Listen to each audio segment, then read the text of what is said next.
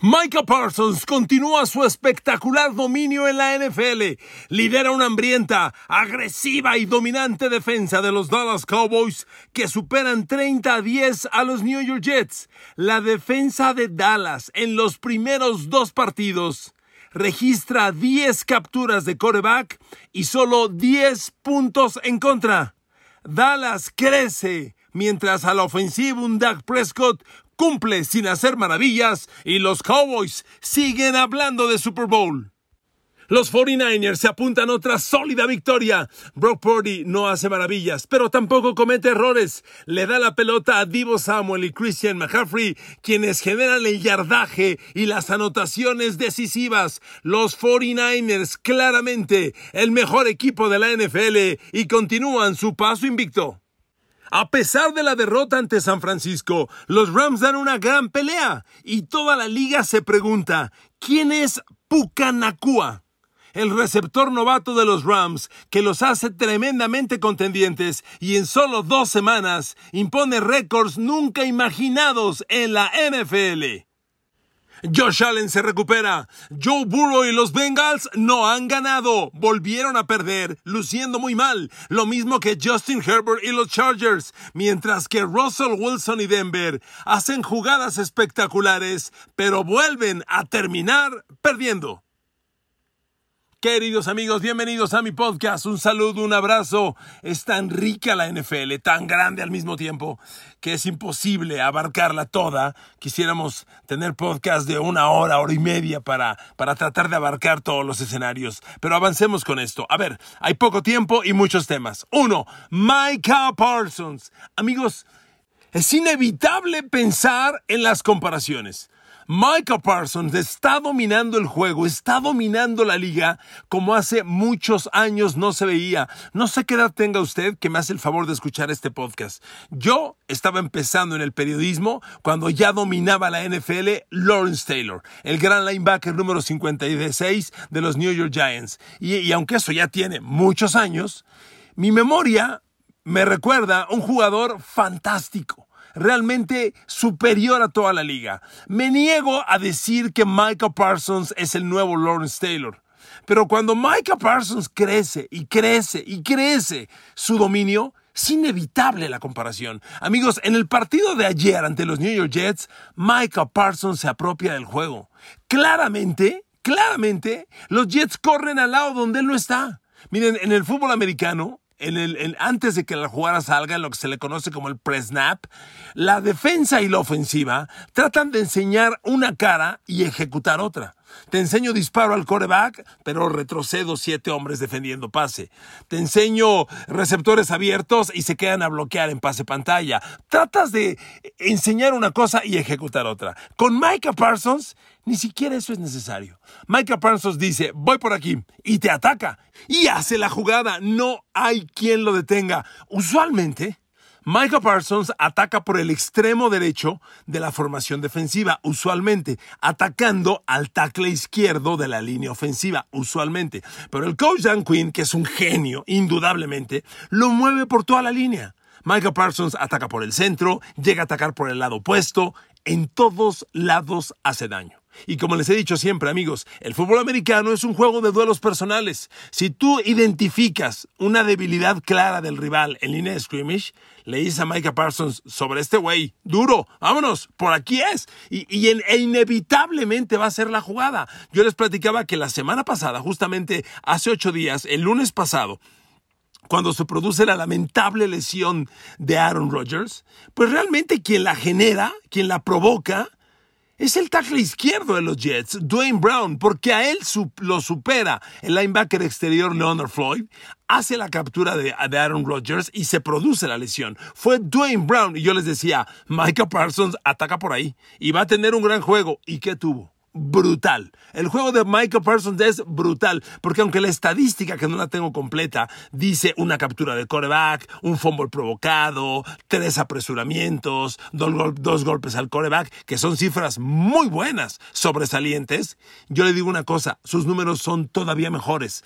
Hay muchas cosas que estadísticamente no se reflejan. Le doy un ejemplo. Al final, la intercepción que sella el triunfo, la de Jaron Kears, la provoca Michael Parsons, porque Michael Parsons en esa jugada ataca por el centro, inevitablemente rompe el bloqueo, penetra, sale corriendo como loco Zach Wilson, lanza anticipadamente provoca la intercepción. Y se produce la intercepción. Esa intercepción de Jaron Kears la provoca Micah Parsons. ¿Por qué? Porque él genera el apresuramiento. La semana pasada en otro podcast les decía, amigos, por favor, no hagamos menos el apresuramiento cuando lo genera un liniero defensivo. Porque a veces decimos, no, es que cuántas capturas tuvo. Sí, recuerden que las presiones es la suma de capturas, golpes y apresuramientos. Y esta jugada de Micah Parsons es un ejemplo perfecto. Ni siquiera toca al coreback, pero él hace la jugada. Él provoca todo. Todo. Y estadísticamente dirá un apresuramiento. Fue un fumble, un cambio de balón provocado por Micah Parsons. Amigos, yo vi a Lawrence Taylor. Me jacto de decirles eso. Soy buen amigo de Raúl Alegre, que jugó con Lawrence Taylor. Cuando Raúl ganó sus Super Bowls, tenía a Lawrence Taylor de linebacker. Y el coordinador defensivo de Lawrence Taylor en los Giants era Bill Belichick. Y probablemente Belichick tuvo la mejor cuarteta de linebackers en la liga, porque era Lawrence Taylor de un lado y del otro, si bien no era tan famoso, pero era un gran jugador. Se llamaba Carl Banks, Lawrence Taylor de un lado, Carl Banks del otro, en medio Harry Carson y a veces a su lado estaba Brad Van Pelt, que usaba el número 10. Luego estuvo Andy Reasons, Gary Reasons, perdón. Entonces era un super cuarteto de linebackers. Yo me niego a, a decir que Michael Parsons es el nuevo Lawrence Taylor, pero amigos, el partido de ayer, inmenso. ¿Y saben qué? Michael Parsons se apropia del juego. Es claramente un jugador dictando todo. Tú ves el desarrollo de la jugada y Zach Wilson literalmente sale corriendo para que no lo alcance Micah Parsons. Donde Micah Parsons quiere atacar, se genera algo. Y cuando Micah Parsons no logra penetración es porque hubo doble bloqueo y, entonces entran sus compañeros. En la semana Dallas entrenó hasta triples bloqueos contra Micah Parsons porque es la forma en, que la, que, en la que lo tratan de contener. Amigos, muy bien Dallas, fantástico. Nada más vean una cosa. En dos partidos, eh, si usted quiere ese arranque de temporada, pero en dos partidos, Dallas ha permitido 10 puntos totales ante Giants y ante Jets. A Giants los blanqueó 40-0 y ayer 30-10 a los Jets. 10 puntos en contra en dos juegos, 10 capturas de coreback y no se ve una debilidad seria. El touchdown grande que hace los Jets ayer es, es una jugada buena de Garrett Wilson, gran jugada del receptor. Está claro que no vas a ganar todos los matches, todos los matches, pero, pero Stephen Gilmore pierde la cobertura, no lo alcanza y se va para touchdown. Es error de Stephen Gilmore, pero bueno, es una jugada pasa, Dallas no tiene una debilidad defensiva. Está jugando gran fútbol americano. El reto a partir de este momento es consistencia. ¿Cómo mantener el nivel entendiendo que habrá ligeras subidas y ligeras bajadas para estar en potencia máxima a partir de finales de noviembre, que es cuando esta liga se empieza a definir, después del Thanksgiving? Pero amigos, muy bien Dallas. Ahora, sobre el juego, agrego lo siguiente. Se desarrolló mucho como lo decíamos, ¿estarán de acuerdo? Lo platicamos la semana pasada, yo les decía, lo peor que le puede ocurrir a los Jets después de perder a Aaron Rodgers es ir contra Dallas. Es el peor match que puede haber. Bueno, Zach Wilson, tres intercepciones en el último cuarto. Amigos, miren, yo entiendo al coach Robert Sale cuando aparece en la, televisión y dice, mi coreback es Zach Wilson y creo en él y vamos a jugar y vamos a ganar. Está bien, es su rol. Robert Sale es el líder y tiene que darle confianza a su jugador. Yo lo entiendo, es lo que él tiene que hacer. Pero en los hechos no hay argumento sólido que le dé sustento a esas palabras. A ver amigos, Zach Wilson terminó el partido con 12 pases completos de 27 lanzados. A ver, perdón, no mames. 12 de 27. Es menos del 50% de pases completos. Tres intercepciones en el último cuarto. Lo único que hizo en todo el partido fue el pase a Garrett Wilson. Lo único. A ver, hagamos el ejercicio que siempre les pido. Completó 12 pases entre cuatro cuartos. Dividan dos entre cuarto. Completó tres pases por cuarto. ¿Qué ganas en la NFL completando tres pases por cuarto ante la defensa de los Cowboys? Amigos, no hay coreback. No hay coreback en los Jets. Por eso yo les decía la semana pasada, si los Jets se sientan en que creen que Zach Wilson y que la... se va a acabar la temporada. Los Jets tienen un gran equipo. A ver, pelearon con mucha dignidad. Cuando llegó el pase a Garrett Wilson, ahí estaban. El juego, yo, yo, no me lo esperaba. Yo dije, ah, caray, parece que se iban a meter las manitas los, los Jets. Pero amigos, no le alcanza a Zach Wilson. Y esta liga es cruel. Cuando hay coreback, se nota. Y cuando no hay, también. Entonces, tristemente, Zach Wilson se queda corto. Los Jets tienen un gran equipo sin piloto de Ferrari. ¿Y para qué quieres un Ferrari si no lo va a manejar Carlos Sainz? Y te dicen a ti o a mí, súbete. Pues, ¿Cómo? Para manejar este auto tiene que ser un fuera de serie. Y si no está Carlos Sainz, no se puede manejar el Ferrari. Entonces, amigos, los Jets tienen que hacer algo. Yo creo que esta semana dijeron, vamos a ver qué pasa, pero por Dios, no pasa nada. Y solo ellos pensaron que algo podría pasar. Jugaron a la motivación, jugaron a la credibilidad, jugaron al apoyo. Ese es el juego que tenían que hacer y les falló. Y miren, Dallas lleva dos semanas ejecutando muy bien y ganando bien y no tengo que cuestionarle nada. Pero amigos, a un equipo y a los jugadores eje se les juzga, se les evalúa en momentos de presión. Es muy temprano para decir que Dak Prescott anda bien, que ahora sí, la verdad no. Aguantemos que vengan juegos de alta exigencia que no han llegado. Los Giants Parece que ayer despertaron ya ante los Cardinals, pero aún así fueron basura hace ocho días. Los Jets no van a competir sin coreback. Entonces, calma, Dak Prescott no está cometiendo errores para perder, está ejecutando lo necesario. Creo que ayer muy bien CeeDee Lamb, muy bien. Yo quería ver si lo tomaba de repente Sauce Garner, prácticamente nunca lo tomó el Sauce Garner y CeeDee Lamb tuvo una tarde fantástica. Otra, las alas cerradas empiezan a producir, pero en grupo. Ayer anotaron dos de ellos, Jake Ferguson y el novato Shoemaker hizo su aparición. Y también está Hendershot haciendo jugadas. Entonces, tres alas cerradas que se hacen notar, son más blancos para, para Dak Prescott, es una buena señal. Lo que sí me llama un poco la atención es que no estoy viendo receptores abiertos. Fuera de CeeDee Lamb, Brandon Cooks no jugó ayer, este, no, no, se ve nada de Michael Gallup prácticamente, es, es irrelevante. Ayer tuvo una recepción de tres yardas. Yo creo que se necesita necesita más producción de ellos. Van a llegar partidos de alta exigencia y CD Lamb solo no va a poder cargar al equipo. Pero por lo pronto, el juego de ayer fue espectacular. Dallas, muy bien. Y sobre los Jets solo concluyen esto. Si no salen agresivos a la búsqueda de un coreback, esto se va a venir para abajo. Con Zach Wilson el futuro es nada. Ellos son un jet, pues son un jet derribado, sin piloto. Zach Wilson no lo va a hacer. Yo reitero lo que dije la semana pasada. Los Jets tienen que ir por un proyecto agresivo. Si usted quiere un poco un poco exótico, pero tienen que ir. Preguntarle a los Colts, a, los, a los Indianapolis Colts por Andrew Locke. Preguntarle a Colin Kaepernick ir por ese tipo de alternativas, porque si se van a quedar sentados con Zach Wilson o firmar al rato a Carson Wentz o Andy Dalton, amigos, no va a pasar nada. ¿Y saben qué? Los Jets tienen extraordinario equipo, extraordinario. Pero ayer el show se llama Micah Parsons y yo concluyo, de aquí, concluyo el tema Dallas, de aquí al fin de temporada, ¿es Micah Parsons? Y a lo mejor TJ Watt, que hace ocho días arrancó muy bien, y vamos a verlo esta noche contra Cleveland. TJ Watt arrancó con tres capturas de coreback en la semana uno. Son los dos defensivos que han arrancado brutal a la búsqueda del Defensive Player of the Year. Y Michael Parsons, honestamente, se está robando el shot. Ahora, amigos, los 49ers. A ver, fueron paralelos al mismo tiempo los juegos de Dallas y Rams y, tenía yo que estar moviéndome de un juego a otro, no fue tan fácil. Pero a ver amigos, qué gran pelea están dando los Rams, ¿eh? Qué gran pelea. Ganaron hace ocho días inesperadamente y a los 49ers les pelearon en serio. Pero amigos, San Francisco es el mejor equipo de la NFL. Es el equipo más talentoso y que mejor fútbol americano está jugando. Yo sí los pongo arriba de Dallas porque aunque Nick Bosa no está jugando a la explosividad y al dominio que Michael Parsons en los Cowboys, la defensa global de los Niners es ligeramente superior a la de Dallas y el ataque, amigos. El ataque, la cantidad de playmakers. Miren el partido de ayer es el ejemplo perfecto de la gente que le tira mala onda a Brock Purdy. Porque si no lo viste o juzgas a la ligera, dices, a ver, Brock Purdy, 17 completos, 206 yardas, 0 touchdowns, 0 intercepciones, ni dio, ni dio un buen juego. No, no, no, no te equivoques, no te equivoques.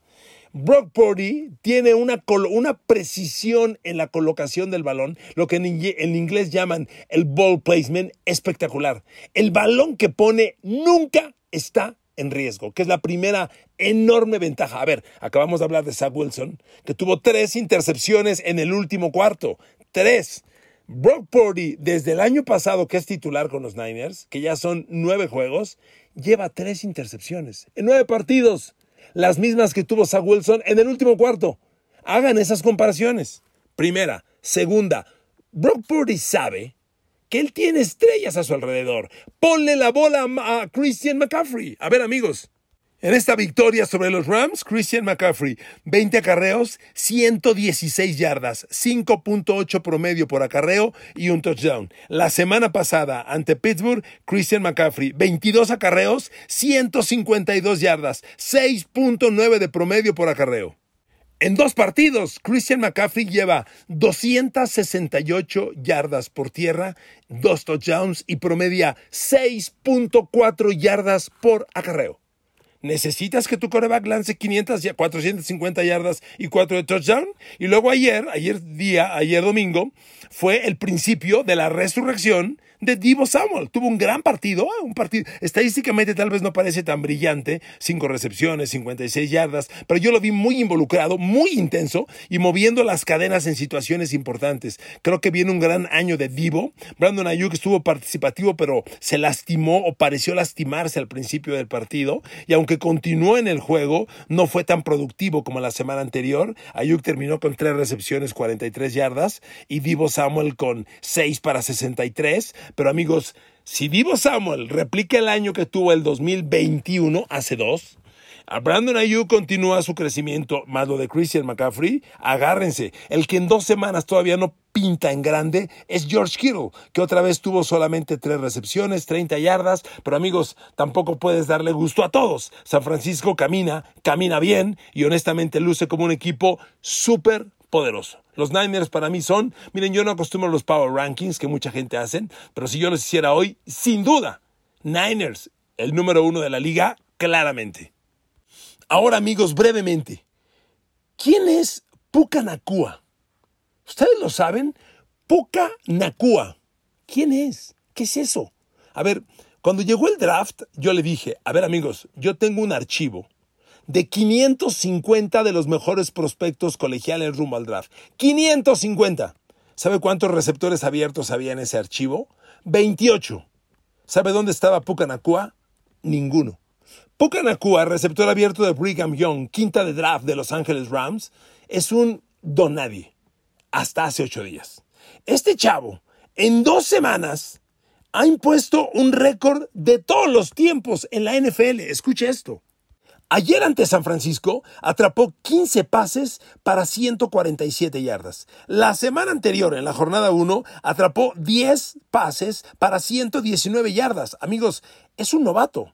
Y en sus primeros dos partidos suma 270 yardas totales y dos touchdowns.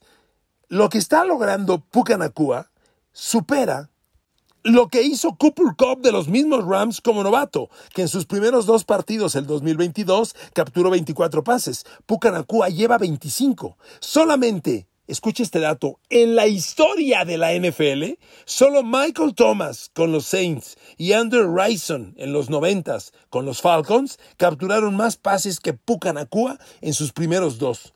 Pucanacua, Dios mío, no existía entre los 28 mejores prospectos del draft.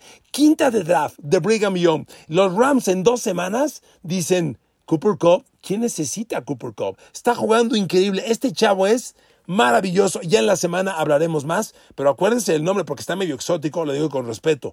Puka Nakua. Puka es el nombre Se escribe con K y el apellido es como suena, Nakua, con C.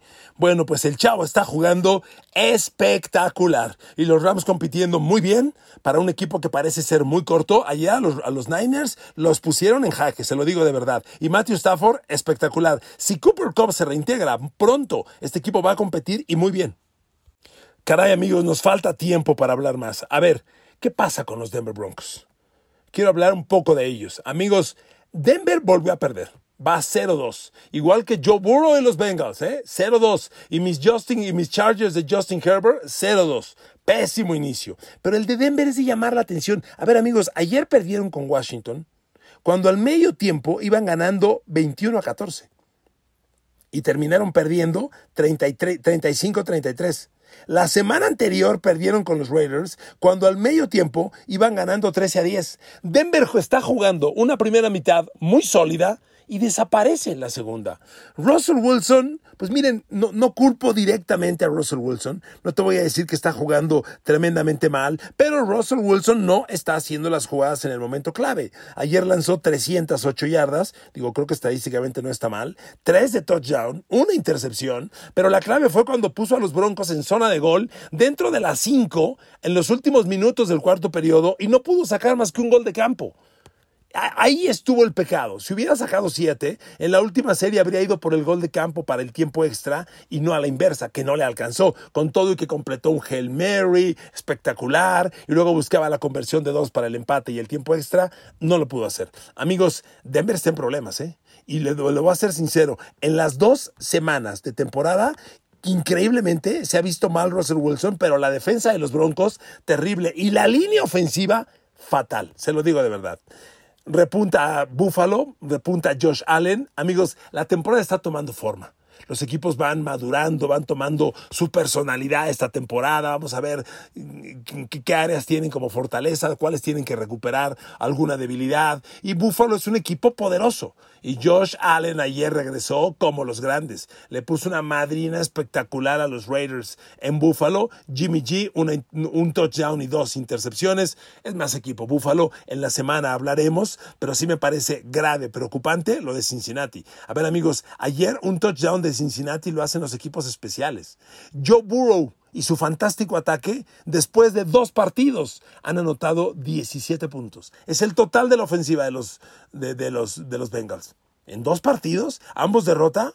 Algo anda mal, ¿eh? Algo anda gravemente mal. Y de los Chargers solo le digo una cosa confirma lo que le he comentado varias veces. Lo único que me preocupa de Chargers es el staff de cocheo. Y sinceramente, esta derrota de ayer, terrible el staff de cocheo. Parecido a Denver, llega a zona de gol en los segundos finales para definir el partido, no puede, patea gol de campo, se van a tiempo extra y termina perdiendo. Cuando tuvo la victoria en los segundos finales. En fin, ya hablaremos en la semana. Por lo pronto, Dallas y Micah Parsons espectaculares, ¿eh? se los digo de verdad espectaculares. Llegará el momento en que reten a Dak Prescott y ahí sacaremos conclusiones. Les mando un abrazo con cariño, que Dios los bendiga. Gracias por escuchar este podcast a todos y a todas. Que tengan una gran semana.